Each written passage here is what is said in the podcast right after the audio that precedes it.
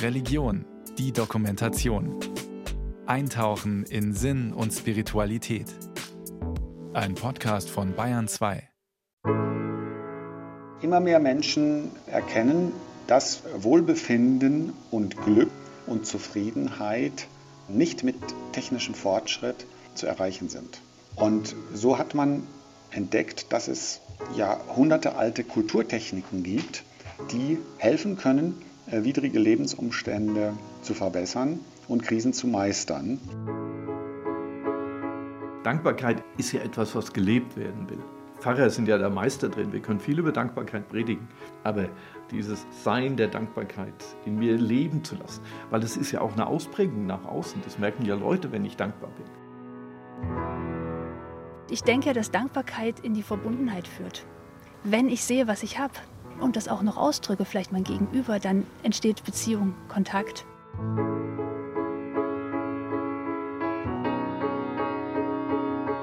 In einer Welt, die von Krisen gezeichnet ist und in der immer noch die Maxime gilt, höher, schneller, weiter, da überrascht es, dass eine klassische Tugend wieder neu entdeckt wird. Die Dankbarkeit. Wie erklärt sich das? Psychologe Michael Utsch. Ich glaube, das hat damit zu tun, dass wir erkennen, selbst wenn wir ein noch leistungsfähiges Handy haben und ein stabiles Internet und Elektroautos, für Zufriedenheit und Wohlbefinden und Glück sind andere Qualitäten wichtig, die sich aus Tugenden speisen. Michael Utsch lehrt als Religionspsychologe an der Evangelischen Hochschule Tabor in Marburg und arbeitet als Psychotherapeut. Zahlreiche Studien liegen inzwischen zur Dankbarkeit vor. Was bewirkt diese Tugend in unserem Leben?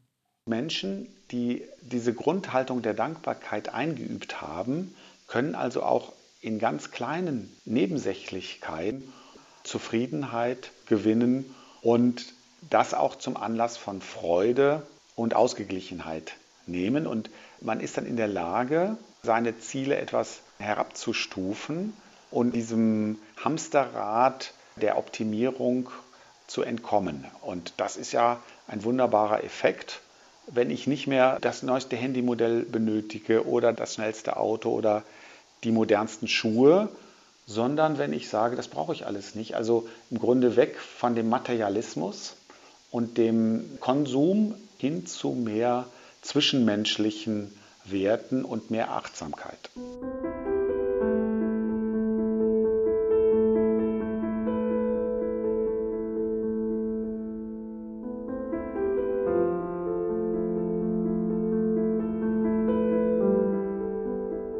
Mit elf Jahren stand sie zum ersten Mal vor einer Geigenprüfung, erzählt Elise Stavenow. Ich muss Angst gehabt haben. Richtig Angst, dass ich da durchfallen könnte. Ich kann mich noch richtig erinnern, dass ich nach dieser Prüfung, durch die ich natürlich durchgekommen bin, so dankbar und glücklich war, dass ich auf meinem Schulweg einer bestimmten Straße gebetet habe, danke Gott. Danke, dass ich da durchgekommen bin. Und das immer wieder. Dankbar zu sein, hat Elise schon als Kind mitbekommen. Diese Haltung pflegten bereits ihre Eltern und Großeltern. Sie haben gesagt: Oh, hier ist der Tisch gedeckt. Sie können dankbar sein, uns geht's gut. Ähm, ich habe gelernt, dass ich äh, die Schwierigkeiten, meine Eltern und Großeltern sind in der DDR-Zeit als Christen aufgewachsen. Die hatten also nicht alles, was sie brauchten, konnten nicht ins Studium, was sie wollten. Äh, sie wussten, es ist immer ein Spitzel da und so weiter. Aber die haben nie die Verzweiflung oder Missgunst oder irgendwas regieren lassen, sondern waren dankbar für das, was war und was sie hatten. Und so haben sie auch die Wendezeit überstanden, dass sie nicht geklagt haben, was nicht mehr ist, sondern gesehen haben, was sie haben. Viele tun sich schwer, das Gute zu sehen, das sie auch erleben. Im Alltag spüren sie vor allem, dass man nicht alles in der Hand hat und so manches ganz anders läuft als gedacht. Hinzu kommen die Krisen unserer Zeit Klima und Krieg, Energie und Inflation. Ihre Gedanken kreisen vor allem um das, was nicht funktioniert und um das, was fehlt und nicht da ist.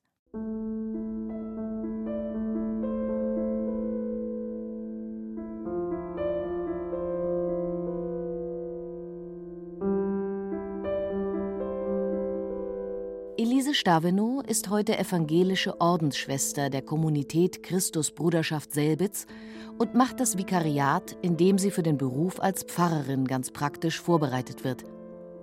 In ihrer Arbeit trifft sie immer wieder auf Menschen, deren Gedanken sich im Kreis drehen. Ich glaube, dass diese schlechten Gedanken sich oft schnell einschleifen und eine Mühle werden. Das erlebe ich oft, wenn ich mit Menschen spreche, dass dieses Negative ganz oft wiederholt wird. Das Positive, was ich habe, wird seltener als Schleife wiederholt. Und das, denke ich, ist eine Übung, die ich auch pflegen möchte als im geistlichen Leben, dass ich Gutes wiederhole, weil ich damit ja auch was Gutes in die Welt trage. Mangel ist bei vielen ein Thema, weil wir nicht mehr so leben können, wie es mal war, erzählt Schwester Elise. Ihr fällt dazu das Bild der leeren Hände ein. Das Bild der leeren Hände ist äh, eine geistliche Haltung, die in verschiedenen Texten gepflegt wird. Und wir haben natürlich Jesus Christus am Kreuz mit dieser Ohnmachtserfahrung auch vor Augen, also als geistliches Gegenüber. Im Ordensleben teilt sie ihr Gut mit den anderen Schwestern. Und sie tut das, was die Gemeinschaft möchte. Sie hat in ihrem Leben nicht alles in der Hand. Sie gibt auch etwas von ihrer Selbstständigkeit weg. Ich habe oft leere Hände, sagt die 38-Jährige. Das Großartige aber sei, zu merken, dass die Hände immer wieder gefüllt werden. Wie geschieht das? Schwester Elise war auf dem Weg zur Kirche. Wir hatten offene Kirche an Erntedankfest. Ich wusste, wir haben Kaffee vorbereitet. Ich wusste nicht, ob jemand kommt. Ich habe Menschen angesprochen, war so unsicher. Plötzlich sagen die mir, oh, wir sind auf der Suche nach einer Wirtschaft. Wir haben noch nicht Mittag gegessen und hier gibt's nichts. Wir freuen uns so über die Einladung. Und ich merke, dass das mit mein Investment plötzlich gefüllt wird mit Dank, der zurückkommt. Und deswegen ist es ein Geben und Nehmen. Da auch wieder ein Stückchen Beziehung geknüpft wird. Deshalb denke ich, Dankbarkeit als Haltung in Verbundenheit zu kommen mit Menschen, aber auch mit Gott oder mit dem Ursprung unseres Lebens ist was wirklich Großes.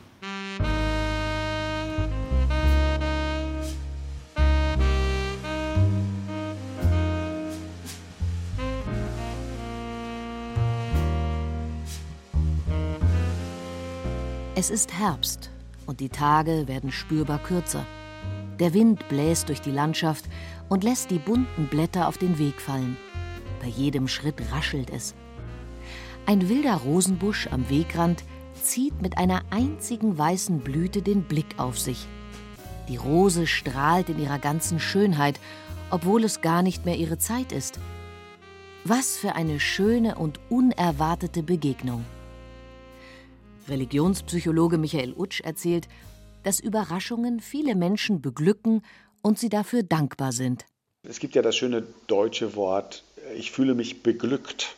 Also, dass ich auf einmal die positiven Gefühlshormone wahrnehme, ich kriege ein Geschenk. Und ich denke vielleicht an einen Menschen, der mir wichtig ist, der mir wertvoll ist und habe warme Gefühle.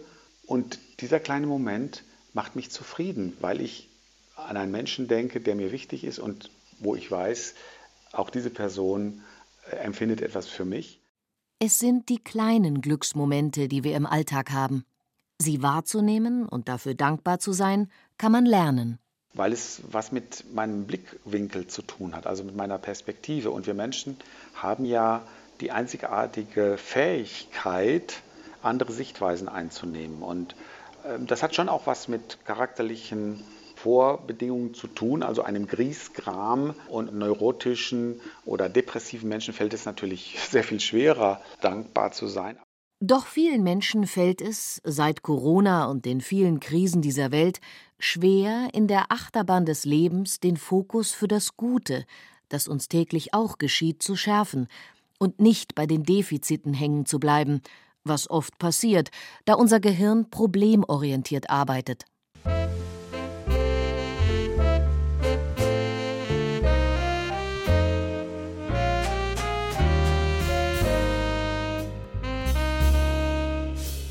Hans-Hinrich Sirk leitet das spirituelle Zentrum St. Martin in München.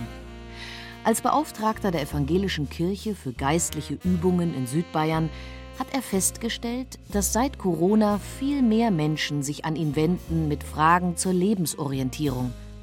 Was sind die Anliegen?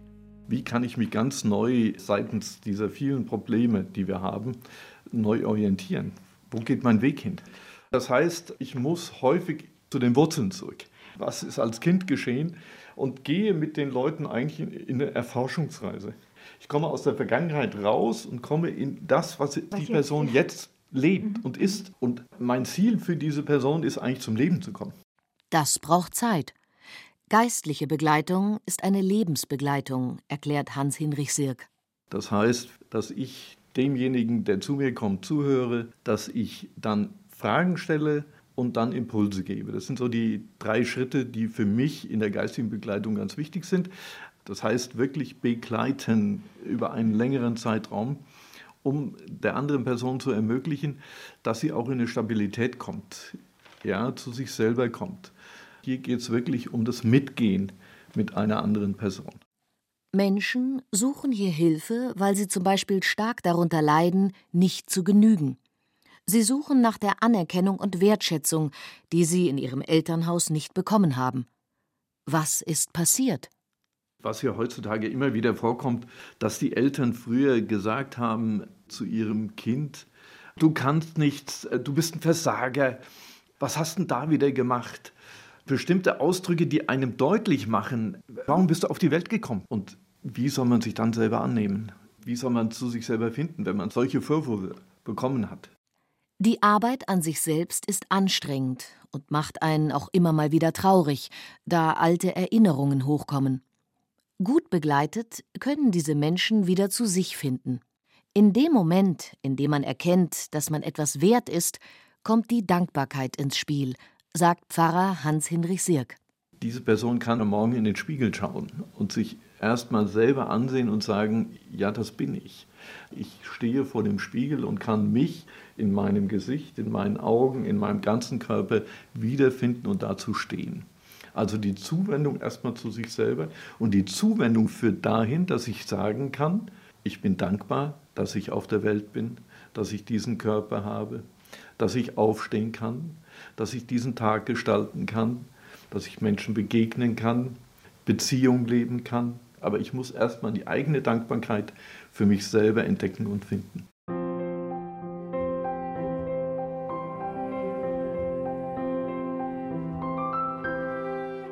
Sich annehmen, so wie man ist, macht es möglich, sich und der Welt mit Dankbarkeit zu begegnen. Rausgehen in die Natur hilft in diesem Prozess, sich selbst besser wahrnehmen zu können, weil die Natur uns ein Spiegel sein kann. Heißt das, ich gehe in die Natur und lasse sie einfach auf mich wirken? Ja, sagt Hans Hinrich Sirk und fügt hinzu. Und ich wirke auf die Natur. Durch den Atem, durch mein Sehen. Und jetzt kommen die Sinne auch, durch mein Riechen. Ja? Also ich gehe ganz bewusst in ein Wechselspiel hinein. So dass ich mich auch fast ein Stück verliere. Nicht um in eine Trance zu kommen, aber in ein tieferes Sein trete.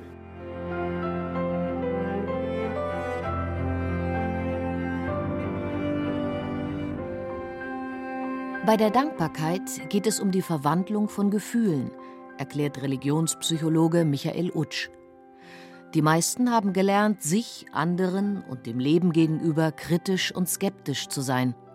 Mit der Dankbarkeit sagen wir Ja zum Leben, so wie es eben ist. Ich stimme zu und lasse los und freue mich an dem, was kommt und habe eine Haltung der Offenheit und bin gespannt und lasse mich überraschen. Also es ist ein positiver Gefühlszustand. Studien haben gezeigt, dass sich gelebte Dankbarkeit positiv auf unser Leben auswirkt, weil man beispielsweise in der Lage ist, sich selbst zu verzeihen und zu sagen, ja, du hast früher falsche Schwerpunkte gesetzt, aber heute ist ein neuer Tag und an jedem Morgen beginnt das Leben neu und ich kann heute Dinge anders anpacken als gestern. Da also barmherzig und freundlich mit sich zu sein, ist ein wesentlicher Effekt. Ein zweiter Effekt ist der der Stressreduktion, dass ich also die Erwartung an mich selber und diesen Leistungsdruck, den ich verinnerlicht habe, etwas hinter mich lasse und sage, ich, ich verabschiede mich davon. Das sind alles Effekte, die sich überprüfbar auf den Blutdruck, auf den Verdauungsapparat und andere Stressparameter sehr positiv auswirken. Die Erfahrung des Religionspsychologen ist, jeder kann Dankbarkeit empfinden und eine Sichtweise einüben, sich über die kleinen Dinge im Leben zu freuen und dankbar zu sein. Eine Übung ist auch das Herzensgebet, das Pfarrer Hans-Hinrich Sirk in der Begleitung anbietet und anleitet. Es ist eine Atemreise durch den Körper, die mit einem tiefen Atemzug beginnt. Der Weg geht von der Nase hier oben bis zwischen die Augen, geht runter in den Mundraum, geht dann runter in den Rachen- und Kehlkopfbereich, geht in die Bronchien, in die Lungen hinein und weiter zum Zwerchfell und unterhalb des Zwerchfells in den Bauchraum. Manchmal geht Hans-Hinrich Sirk auch ganz für sich in eine tiefe Atmung hinein. Wenn ich zum Beispiel Auto fahre und ich kriege hier Beklemmung im Brustbereich und im Darmbereich, dann gehe ich in Atem rein. Also ganz bewusst, ganz gezielt und atme so wenig ich nur kann. Weil dann kann dieser Sauerstoff, den ich einatme, der kann dann wirklich vertieft nochmal in alle Bereiche hineingehen. Es beruhigt mich wirklich beim Autofahren. Es nimmt mir das weg, was ich da an Belastung oder an äh, schlechten Gefühlen habe. Bei einer Atemübung oder auch draußen in der Natur kann man sich neu entdecken und wahrnehmen, wenn man sich bewusst darauf einlässt. Menschen, die sich plötzlich wieder spüren, fühlen eine Dankbarkeit, erzählt der geistliche Begleiter Hans-Hinrich Sirk. Wie passiert das? Ich komme in eine ganz tiefe Ruhe hinein. Meine Seele erfährt Frieden. Ich muss nicht Tagesprobleme mit mir rumschleppen, sondern die verlieren sich auf einmal. Und da spüre ich auf einmal, ich bin unwahrscheinlich dankbar für das, was ich hier erstmal erlebe.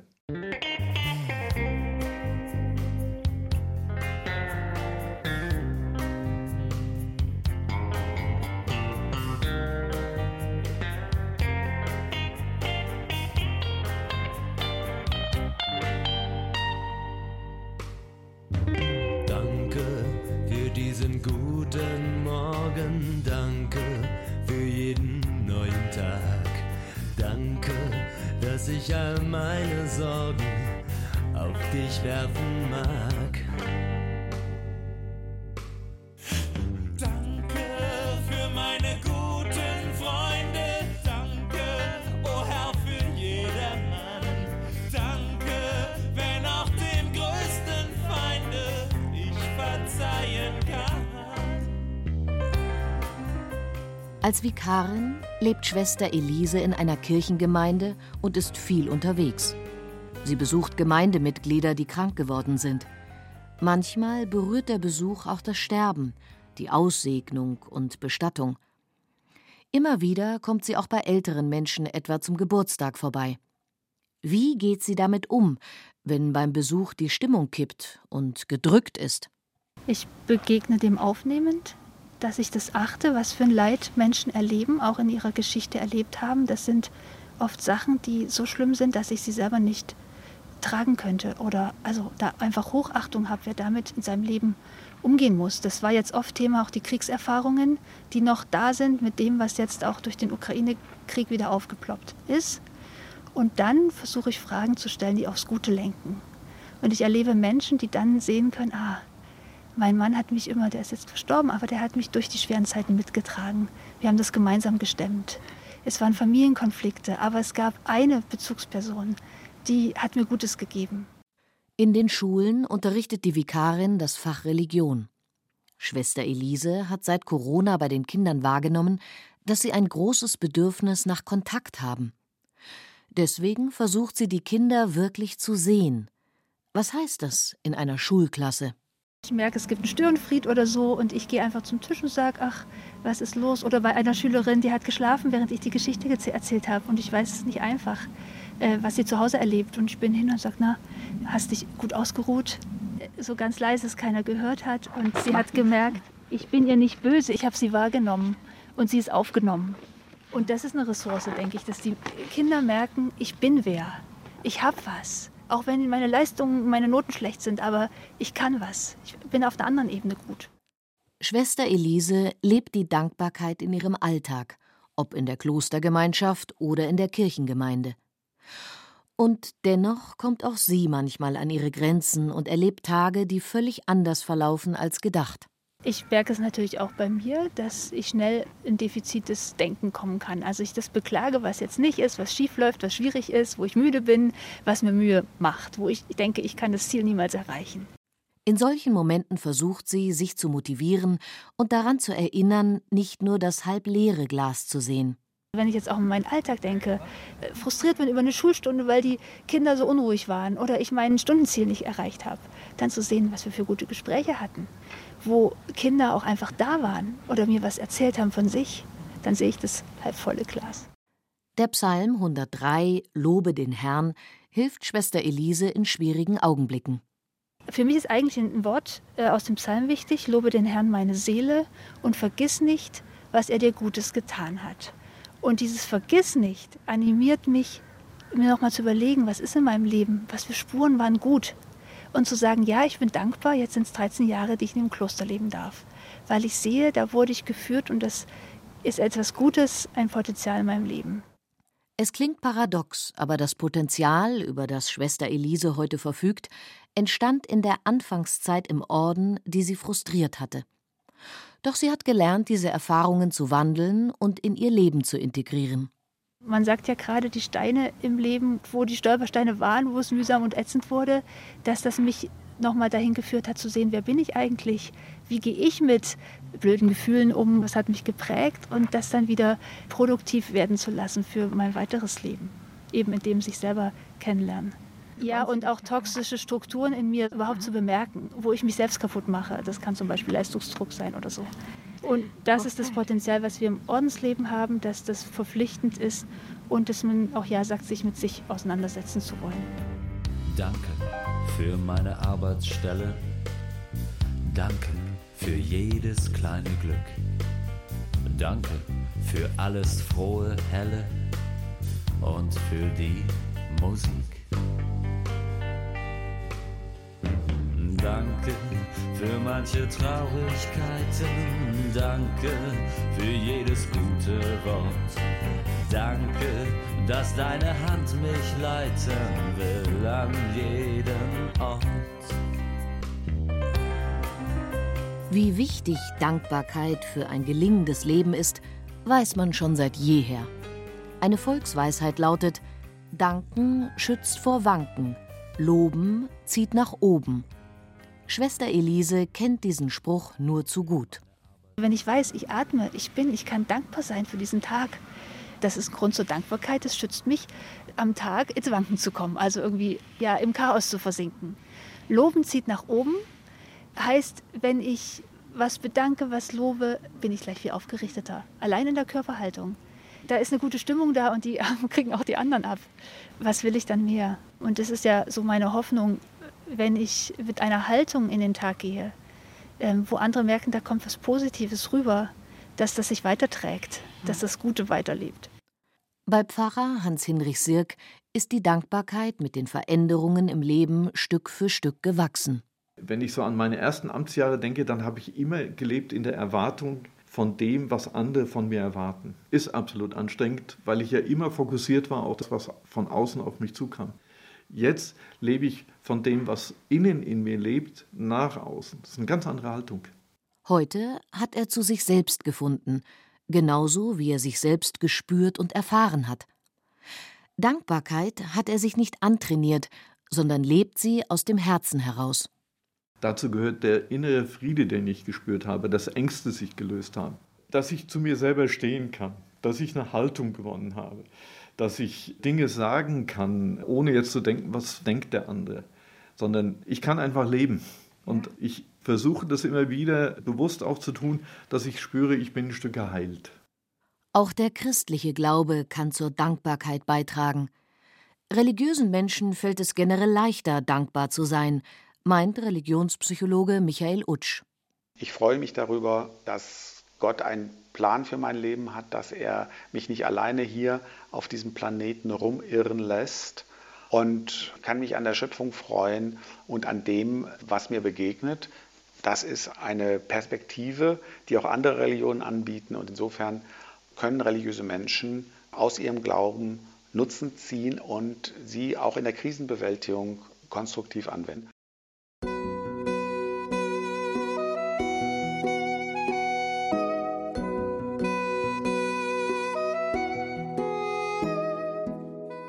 Dankbarkeit ist eine persönliche Haltung. Sie im Alltag zu leben, ist immer wieder auch eine Herausforderung. Doch wir können uns täglich darin üben, diese Haltung zu festigen.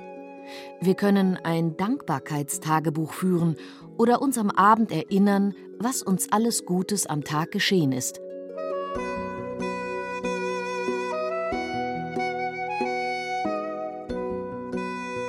Menschen, die sich selbst, anderen und dem Leben mit Dankbarkeit begegnen können, haben einen Weg gefunden für mehr Lebensfreude und seelischer Gesundheit, auch in schwierigen Zeiten.